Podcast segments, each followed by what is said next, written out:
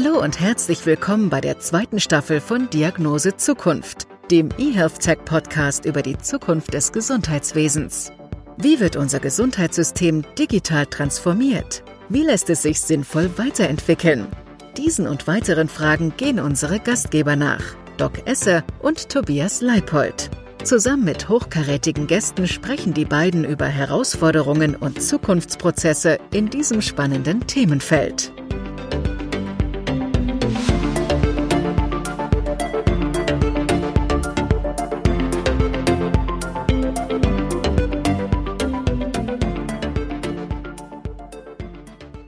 Liebe Schappnern, herzlich willkommen zu einer neuen Episode der Diagnose Zukunft. In unserem Podcast geht es um die Digitalisierung der Gesundheitsbranche. Du hast 2016 das Startup Dubidoc gegründet. Jetzt möchten wir natürlich gerne erfahren, welche Ideen ihr damit verfolgt und was ihr eigentlich macht. Und natürlich auch, wie die Idee dazu entstanden ist. Die Digitalisierung schreitet beispielsweise in den Krankenhäusern stetig voran. Aber wie sieht das in den Arztpraxen eigentlich aus und wie können die Patienten von Dubidoc dort profitieren?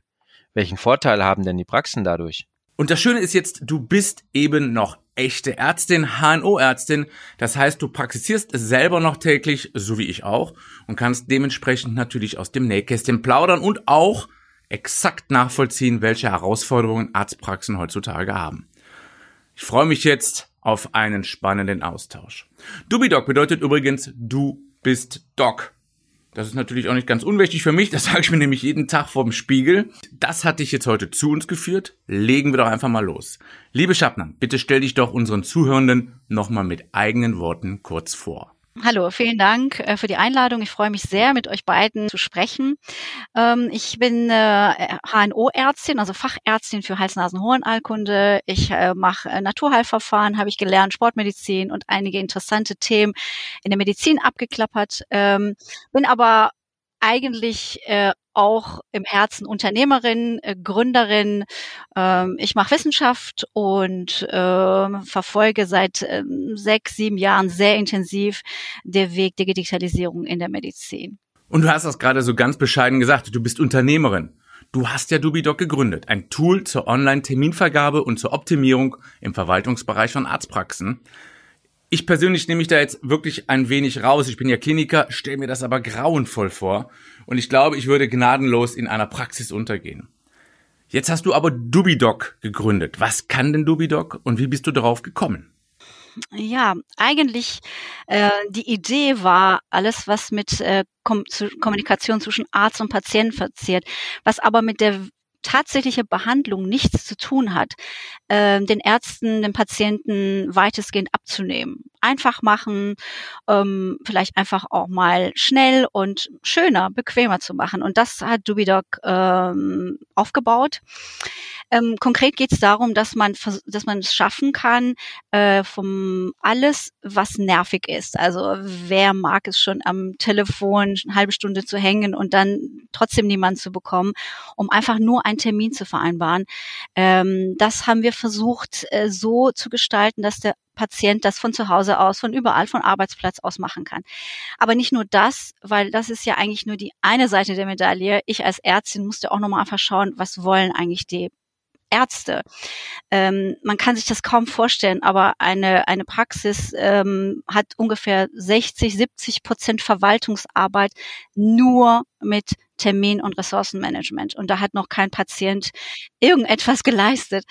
Ähm, ja, und äh, ehrlich gesagt, auf meinen Weg kamen mir zwei Probleme. Einmal diese zunehmende Verwaltungsarbeit rund um Themen, die gar nicht mit meinen Patienten zu tun hatten und immer weniger qualifiziertes Personal. Also ich musste zum Teil richtig hochqualifizierte Leute an Anmeldung setzen, damit der Laden überhaupt läuft. Äh, und zwar nur, damit die Leute angenommen werden, Termine vereinbaren, ähm, die Wartezeiten gesagt bekommen und so weiter und so fort. Und das war echt schmerzhaft. Und hm, ja, und es ist ja auch nur so, es, diese Arbeit äh, kann erleichtert werden, äh, dank unserer hm, Lösung auch mit Menschen, äh, ähm, von Menschen verwaltet werden oder erledigt werden, die nicht eben eine hochkomplizierte äh, medizinische Fachangestellte Ausbildung hinter sich haben und äh, bestimmte Leistungen direkt an Patienten erbringen können. Das heißt, wir haben auch da ein bisschen shiften können, ja, die Ressourcen. Nicht, dass wir da jetzt ähm, insgesamt viel weniger Leute haben, aber wir haben jetzt Hotelkaufleute an der Anmeldung oder Telefonie sitzen, die total freundlich sind oder äh, Studenten. Äh, das ist wirklich einfach ein anderer Weg, ja. Das, äh, wir haben die Ressourcen, verteilen wir sie einfach etwas besser. Ne? Diesen Verwaltungswahnsinn, den du da beschreibst, den kennen wir auch aus dem E-Rezept. Kann man denn sagen, dass Ärzte, die Dubidoc nutzen, jetzt mehr Zeit für den Patienten haben? Und was mich auch interessieren würde, der Patient hat ja nach wie vor bei aller Digitalisierung den Wunsch, ein vertrauensvolles Verhältnis zu seinem Arzt zu haben. Ist die Digitalisierung da hilfreich, weil es dann vielleicht auch schneller geht und auch transparenter mit der Terminvergabe? Äh, ja, also ich würde sagen, was, äh, das muss man sich wirklich als Patient, aber auch als Arzt nochmal durch den Kopf gehen lassen. Was ist die persönliche was ist der persönliche, der persönliche Kontakt, die persönliche Bindung? Das ist, wenn man sich sieht. Also wenn man sich gegenüber sitzt oder mit dem Patienten telefoniert oder untersucht, was auch immer. Aber es ist nichts an den gesamten äh, Verwaltungsarbeit, wo Patient schon irgendwie zu Hause sitzt oder am Arbeitsplatz oder am Telefon hängt, da ist ja nichts Persönliches. Also insofern all diese Arbeiten, die eigentlich aus meiner Sicht nichts mit der persönlichen Bindung zu tun haben, kann man auch durchaus mit einer Maschine, mit einem Software oder sonst was erledigen. Und ähm, genau das Gleiche mit Rezept bestellen oder sonstiges. Das sind alles so Themen, die wirklich eigentlich nichts mit dem persönlichen Zuwendung, was uns als Ärzte treibt, äh, zu tun haben. Und diese Tätigkeiten sind aus meiner Sicht an erster Stelle zu digitalisieren, zu automatisieren, zu, ja, weg, wegzuplanen, äh, abzunehmen, ja. wegzuzaubern, ja. Und äh, ja, und das finde ich eigentlich sehr charmant. Das fand ich sehr charmant und wir sind sehr konsequent diesen Weg gegangen. Und ähm, der Erfolg gibt uns auch recht, dass sowohl die Patienten, ich weiß nicht, hunderttausende registrierte Patienten, als auch äh, viele, viele Ärzte daran Spaß finden, diesen Weg zu gehen. Ähm, Allerdings ist es trotzdem Pionierarbeit. Also es ist jetzt nicht so, dass ich sage, ey, easy, alle sagen Hurra. Also Patienten, keine Frage, ob Ärzte alle dann sofort bei Digitalisierung Hurra sagen, das steht auf einem anderen Blatt. Aber so wie ich das jetzt verstanden habe, bleibt ja dann am Ende unterm Strich mehr Zeit für den Patienten. Du hast es ja selber gesagt, du kannst geschickter shiften. Und dadurch bleibt dir auch und auch dem Personal natürlich mehr Zeit für den direkten Kontakt. Kannst du uns einfach mal konkret an einem Beispiel erklären, wie Dubidoc jetzt funktioniert? Also, ähm, das funktioniert so, dass der Arzt in der Praxis bestimmte Ressourcen freigibt, sagt, für diese Untersuchung habe ich dann und dann Zeit und, äh, und diese Ressourcen gibt er frei und diese werden just in time, das heißt äh, sofort für Patienten und für deren Zuweiser, also alle Ärzte, mit denen er zusammenarbeitet, freigeschaltet. Das heißt, ähm, der Patient kann von zu Hause, vom Arbeitsplatz einen Termin buchen, vereinbaren, äh, der zum Beispiel gerade frei geworden ist, weil ein anderer äh, den abgesagt hat. Und auch dieses Absagen, das funktioniert durch ein Reminder. Der Patient kriegt ein SMS oder eine E-Mail und wird gefragt, kommst du, kommst du nicht? Und wenn er sagt, nein, ich komme nicht, dann wird der Termin sofort wieder in diesem Pool freigegeben. Und auf diesem Pool kann man überall zurückgreifen und äh, es findet dadurch einen unglaublichen ja, Austausch an Terminen statt. Also es bleiben keine Lücken frei und dieser Austausch, was zum Teil nachts am Wochenende passiert, das, äh, das gibt einfach auch mehr Termine frei. Das muss man auch wahr sagen. Also Patienten haben nicht nur mehr Zeit, sondern die haben mehr Möglichkeit, dadurch an, an Zeitslots dran zu kommen. Okay, das heißt dann beispielsweise, hm, da sagt ein Gastrologe, oh, ich hätte jetzt am Tag X nochmal Zeit für eine Magenspiegelung, gibt diesen Slot frei, der ploppt dann wiederum bei einem niedergelassenen Kollegen auf und der kann dann wiederum seinen Patienten, der jetzt gerade vielleicht akut eine Indikation für eine Magenspiegelung hat, sagen, ey, pass mal auf, hier ist gerade ein Slot frei geworden, ich melde dich da mal an. Funktioniert das so? Genau, das ist der zweite, der zweite Kanal, der bei uns wirklich als, ähm, sagen wir mal, ein sehr innovativer, er, als erstes Unternehmen in Deutschland das realisiert hat. Wir ähm, du als, äh, äh, als Arzt im Krankenhaus ähm, arbeitest bestimmt mit drei, vier, fünf niedergelassene Ärzte. Du gibst auf eine oder mehr, keine Ahnung. äh, und äh, du gibst dann zum Beispiel ein, sagst, für diesen Ärzten gebe ich bestimmte Untersuchungen frei. Und das funktioniert wie, wie so ein LinkedIn. Man schickt eine mhm. Anfrage und der andere sagt, ja, nehme ich an. Und dann bist du mit ihm vernetzt. Und dann kann der Patient, der bei dem Arzt in der Praxis sitzt, vor ihm sitzt, sagen, okay, Sie brauchen eine Magenspiegelung. Dann geht er in einen Kanal, was für ihn ist und sagt, ja, der Doktor ähm, XY, mein Freund, hat einen Termin oder nicht mein Freund oder wir haben fünf, äh, fünf Niedergelassene, da ist ein Termin frei und bucht quasi mit drei Klicks den Termin für den Patienten. Hammer gut. Ja, und von da an ist der Patient einfach der der Owner, also der der der Besitzer von diesem Termin und äh, ja muss eine Datenschutzerklärung dann auch noch kurz mit per SMS bestätigen und dann äh, bekommt er diesen Termin. Dieser Lösungsansatz klingt optimal. Spürt ihr denn eine andere Entwicklung während der Corona-Zeit? Bei uns war es mit dem E-Rezept so, dass die Zahlen da stark gestiegen sind. Hat die Pandemie das auch bei euch beschleunigt? Gerade auch mit dem Einsatz von Dubidoc? Und spürt ihr da generell ein Umdenken vielleicht? Fünf bis zehn Prozent der Ärzte nutzen ja schon digitale Tools, zum Beispiel zur Terminvergabe. Ja, also ich würde sagen, am Anfang war erstmal eine Schockstarre, weil wir also alle gesagt haben, Gott, März, äh, was passiert mit uns? Was ist das? Können wir überhaupt weiterarbeiten? Äh, manche Praxen müssen ja zumachen, ganz ehrlich. Das war ja auch nicht so ganz, äh, äh, ganz banal. Aber dann, als die Ärzte verstanden haben, okay, ich muss jetzt was tun. Wir haben zum Beispiel auch eine Videosprechstunde in unsere, ähm, unsere ähm, Tool integriert ähm, oder das digitale Wartezimmer, wo quasi die Patienten zu Hause gesagt bekommen, wann musst du nach, wann kannst du in die Praxis kommen, weil dann dein Slot frei ist. Das waren so, das waren so Features, also oder äh, bestimmte Bereiche, wo eine ganz große Nachfrage bekommen haben und erst viele Ärzte, die die gar nicht sofort für Digitalisierung waren, davon überzeugt haben. Absolut, das kann ich so be bestätigen. Ja, jetzt hast du ja selber gesagt, das wird dankend angenommen. Viele Ärzte nutzen das Tool, viele Patienten nutzen es. Allerdings gibt es ja auch nach wie vor Kritiker und immer ist es das Thema Datenschutz. Das haben viele im Hinterkopf. Und wie reagieren denn die Patienten auf diese Art der Digitalisierung? Was hast du da für Erfahrungen gemacht? Ist das eventuell eine Altersfrage oder sind die Menschen reine Gewohnheitstiere, die man da eben hinführen muss und dann machen die das schon? Also wenn du mich fragst, was Patienten angeht, also äh, da äh, äh, das hat alle meine Erwartungen übertroffen, dass Patienten mhm.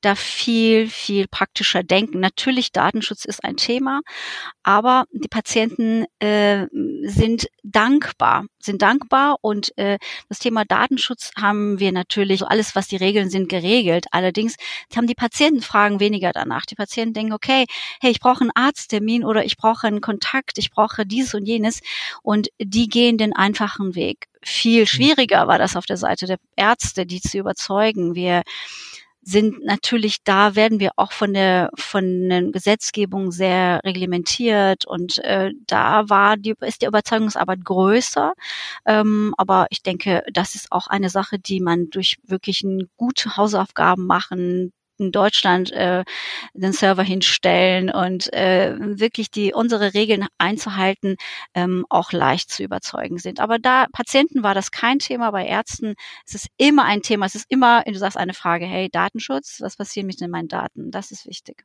Okay, aber was war denn jetzt einer der vorrangigen Kritikpunkte der Kollegen? Oder war es so, weil sie eigentlich keinen Bock hatten, sich schon wieder auf etwas Neues einzustellen? Ja, genau, das ist echt das Thema. Weißt du, wir werden ja bombardiert von irgendwelche Erneuerungen hier und äh, äh, IT-Infrastruktur und was weiß ich, was alles auf die Ärzte zukommt. Die müssen sie alles aufrichten. Deshalb sind sie erstmal ein bisschen zurückhaltend. Aber ich würde sie in zwei Lager teilen. Es ist einmal die Techies und einmal die, die überhaupt keinen Bock haben und die, die eigentlich noch nicht wissen, was los ist. Und äh, wenn man wirklich die Hausärzte in Deutschland sieht, äh, ich glaube, Durchschnittsalter ist jetzt bei 56, 58, so um den Dreh. Ähm, das heißt, wir werden in den nächsten fünf, sechs Jahren einen enormen Wechsel haben und die junge Generation, äh, ich meine, die, die kommen mit Anfang 30 in die Praxen rein, in den Kliniken, die also da, das, da gibt's keine Frage. Also es ist einfach, wir werden, Sie können sich das gar nicht mehr vorstellen, wie eine Praxis mit einer Karteikarte funktioniert oder ein möglicherweise ein, ein Papierkalender hat oder sonstiges. Ja, dann einfach mal bei mir in der Klinik vorbeikommen und mal meinen Schreibtisch begutachten. Der ist rappelvoll mit Karteikarten. Ja, genau. Das ist nämlich wirklich ein Thema, das wird sich ändern. Also und es ist eine große Veränderung da und ich kann sagen, aus unserer Kundenstamm, ähm, äh, haben. Es sind äh, junge, innovative Praxen, aber auch durchaus Gemeinschaftspraxen, größere MVZs, wo sie, wo ein Junger zugekommen ist, hat gesagt, hey, wir müssen das anbieten und alle anderen ziehen mit. Also es ist ähm, aus meiner Sicht eine Bewegung, ähm, die unhaltbar ist. Ja, wir haben das jetzt schon einige Male auch gehört in unseren Gesprächen hier, die wir führen dürfen, dass es durchaus einen Wunsch nach Digitalisierung gibt. Nach vernünftiger, gut gestalteter Digitalisierung. Das ist schon eine sehr zukunftsweisende Botschaft. Wenn wir nun mal in die Zukunft blicken, was würde sich denn der Arzt von der Digitalisierung deiner Meinung nach wünschen? Was sie bringen soll, was sie machen soll? Hm. Also ganz ehrlich, ich würde sagen, nur das, was wirklich genützt oder benützt wird, ist aus meiner Sicht auch sinnvoll. Weißt du, das ist einfach, wenn du, also so ein, so ein digitaler Müll um Arzt herum aufzubauen. Und das ist leider das Problem, dass viele Ärzte überhaupt sich nicht die Zeit haben, sich damit zu beschäftigen. Aber wenn sie sich damit beschäftigen und die richtigen Tools für sich suchen, dann sind sie begeistert. Ich meine, sind ja auch Naturwissenschaftler und ein bisschen auch dem zugewandt. Also ich sehe in der Zukunft durchaus so, dass manche, manche Themen sich erübrigen verschwinden. Und es werden aber äh, manche äh, digitale Helfer da einen, einen Run bekommen und viele Ärzte werden das einfach ganz, ganz natürlich in ihren Tagesablauf implementieren, ähm, so dass sich da ähm, ein immer mehr digital werdende pra äh, Praxis oder Arztbehandlung äh, geben wird. Das ist doch wirklich schön zu hören, oder, Doc? Was meinst du? Ja, also ich finde das ja sowieso immer ganz geil, wenn ich merke, dass andere Kollegen und Kolleginnen genauso wahnsinnig sind wie wir beide, Tobias, und sich dann einfach in solche neue Projekte reinfuchsen und dann auch noch damit Erfolg haben. Und zum anderen denke ich, dass es absolut notwendig ist. In ein paar Jahren, da werden junge Kolleginnen und Kollegen auf den Markt kommen, die die Hausarztpraxen übernehmen, und für die wird das Digitale völlig normal sein, beziehungsweise die werden dann eher komisch gucken, wenn es immer noch eine, tja, altbackene Praxis ist, die die Digitalisierung noch nicht auf den Weg gebracht hat. Und ich glaube, das ist jetzt heute ein Teil auch unserer Verantwortung. Und du hast das ja jetzt schon sehr, sehr charmant gelöst mit Terminoptimierung, Terminvergaben, dass die richtigen Leute auch in der Praxis sitzen und dass man da eben keine Ressourcen verbrennt. Was hältst du denn jetzt von der Telemedizin, gerade was HNO-Praxen, was deine Fachrichtung angeht? Ist das für euch etwas? Könnt ihr damit arbeiten?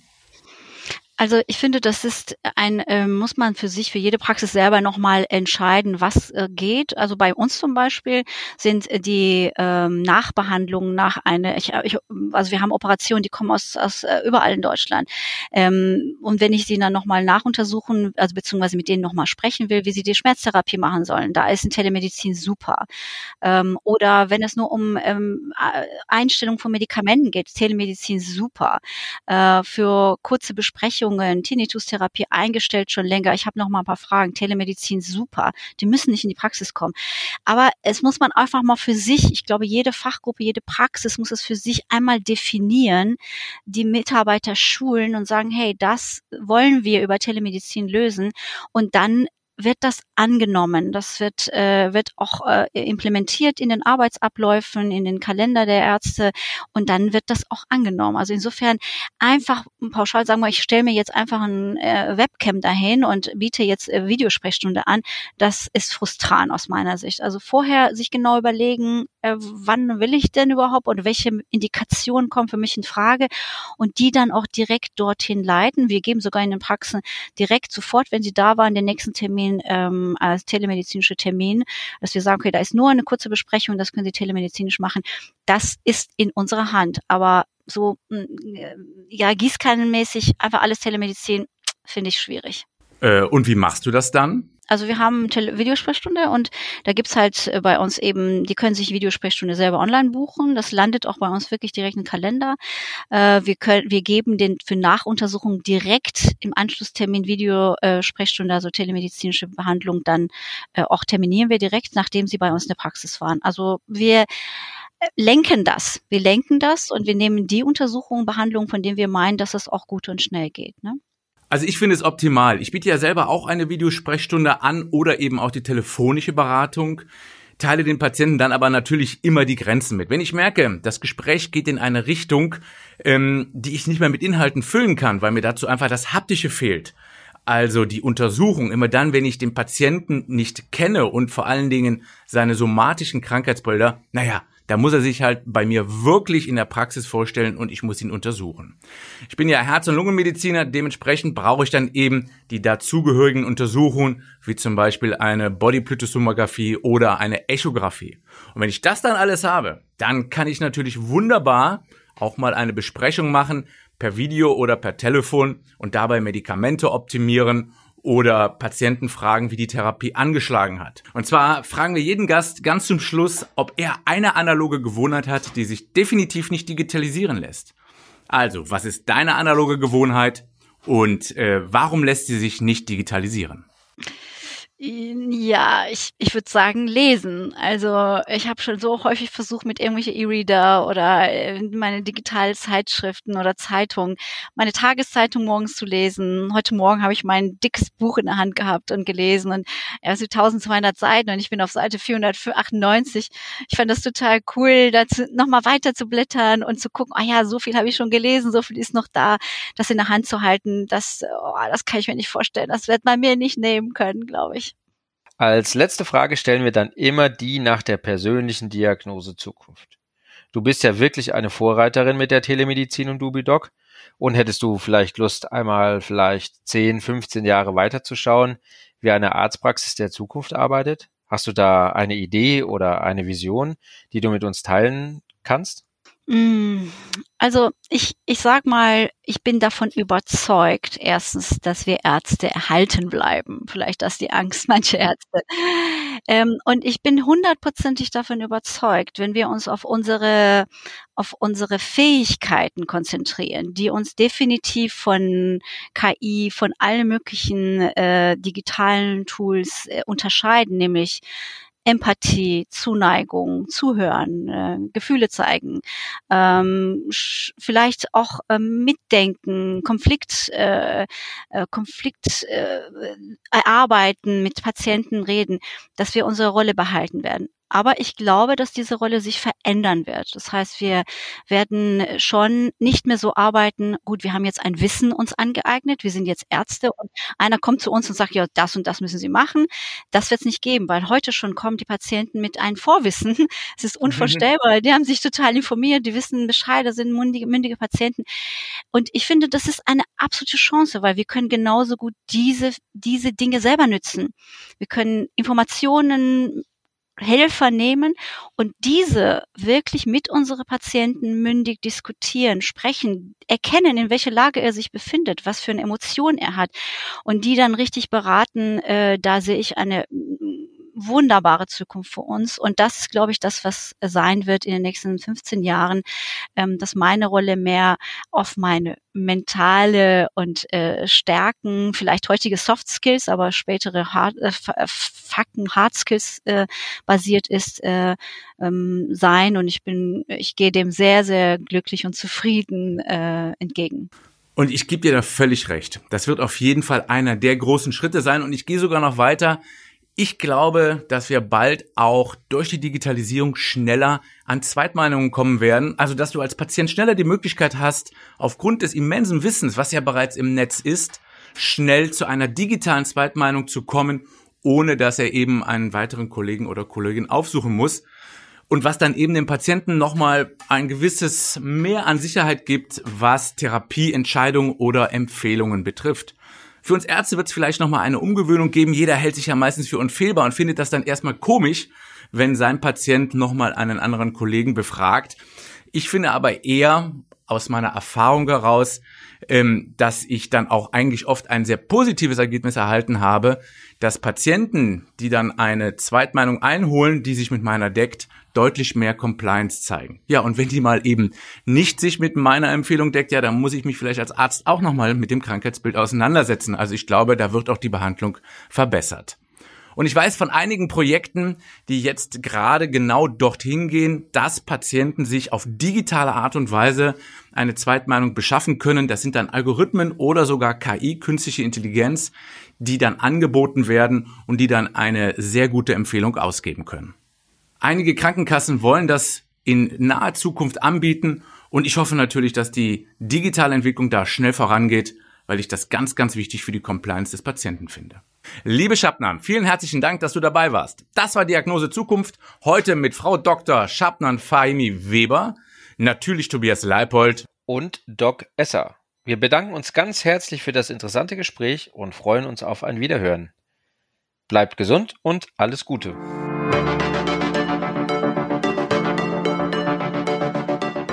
Wir hoffen, wir konnten Ihnen heute ein paar neue Denkanstöße geben und freuen uns auf die nächste Episode. Vielen Dank fürs Zuhören. Bleiben Sie gesund.